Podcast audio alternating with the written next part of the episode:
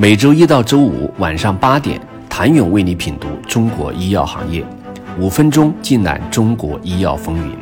喜马拉雅的听众朋友们，你们好，我是医药经理人、出品人谭勇。作为 DRG DIP 支付方式改革三年行动的收官之年，二零二四年一开年，从量变到质变的支点终于摆上了台面。国家医保局表示，在实际工作中，部分医疗机构管理较粗放，直接将病种平均费用当作最高限额，损害医务人员收入和参保人就医权益。相关情况，请及时与医保部门反映，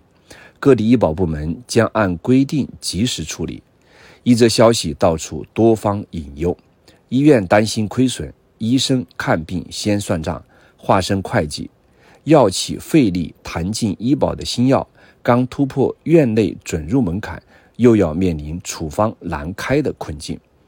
不过，国家医保局的回应也透露两个信号：一是 DRG DIP 付费改革管理较为粗放的问题已经被捕捉；二是2024年作为三年行动计划的收官之年，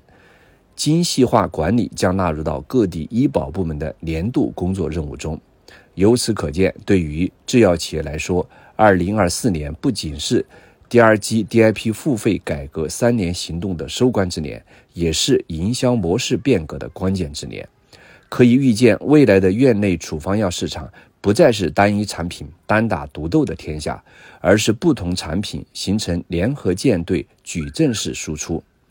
从规则设置的角度，DRG DIP 付费改革最终推崇的是。质优且价廉的药品，顾名思义，按疾病诊断相关分组付费，即 DRG 划分具有相似医疗需求和相似费用的病例组。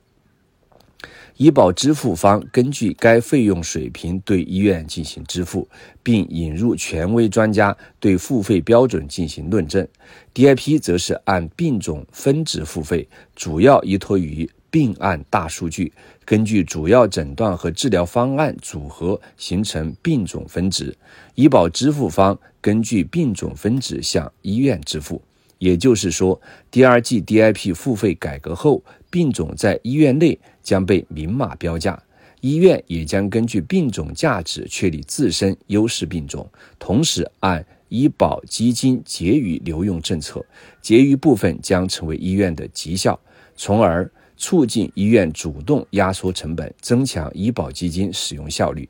在此基础上，药品、耗材等都将从医院的资产转变为成本，能够高效率、低成本的完成诊疗服务的产品才会受到医院的欢迎。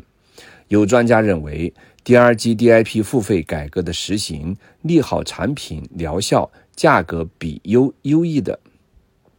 有专家认为，第二季 DIP 付费改革的实行，利好产品疗效、价格比优异的企业，促进药企进行疗效、价格全面分析。但药企也面临着在新形势下的新挑战。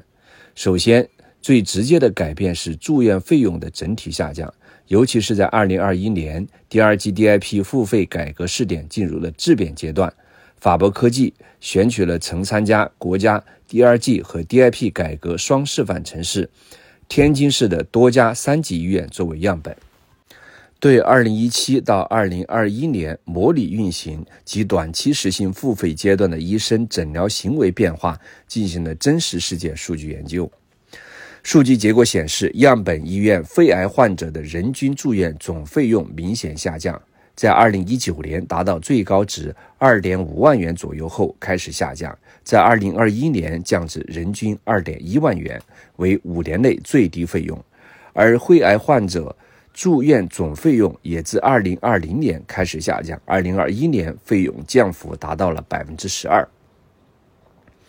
第二季 DIP 付费改革迎收官大考，跨国药企、传统药企、生物科技企业营销拼刺刀的时刻。到了吗？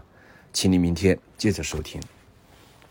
谢谢您的收听。想了解更多最新鲜的行业资讯、市场动态、政策分析，请扫描二维码或添加医药经理人微信公众号“医药经理人”——医药行业的新闻与资源中心。我是谭勇，明天见。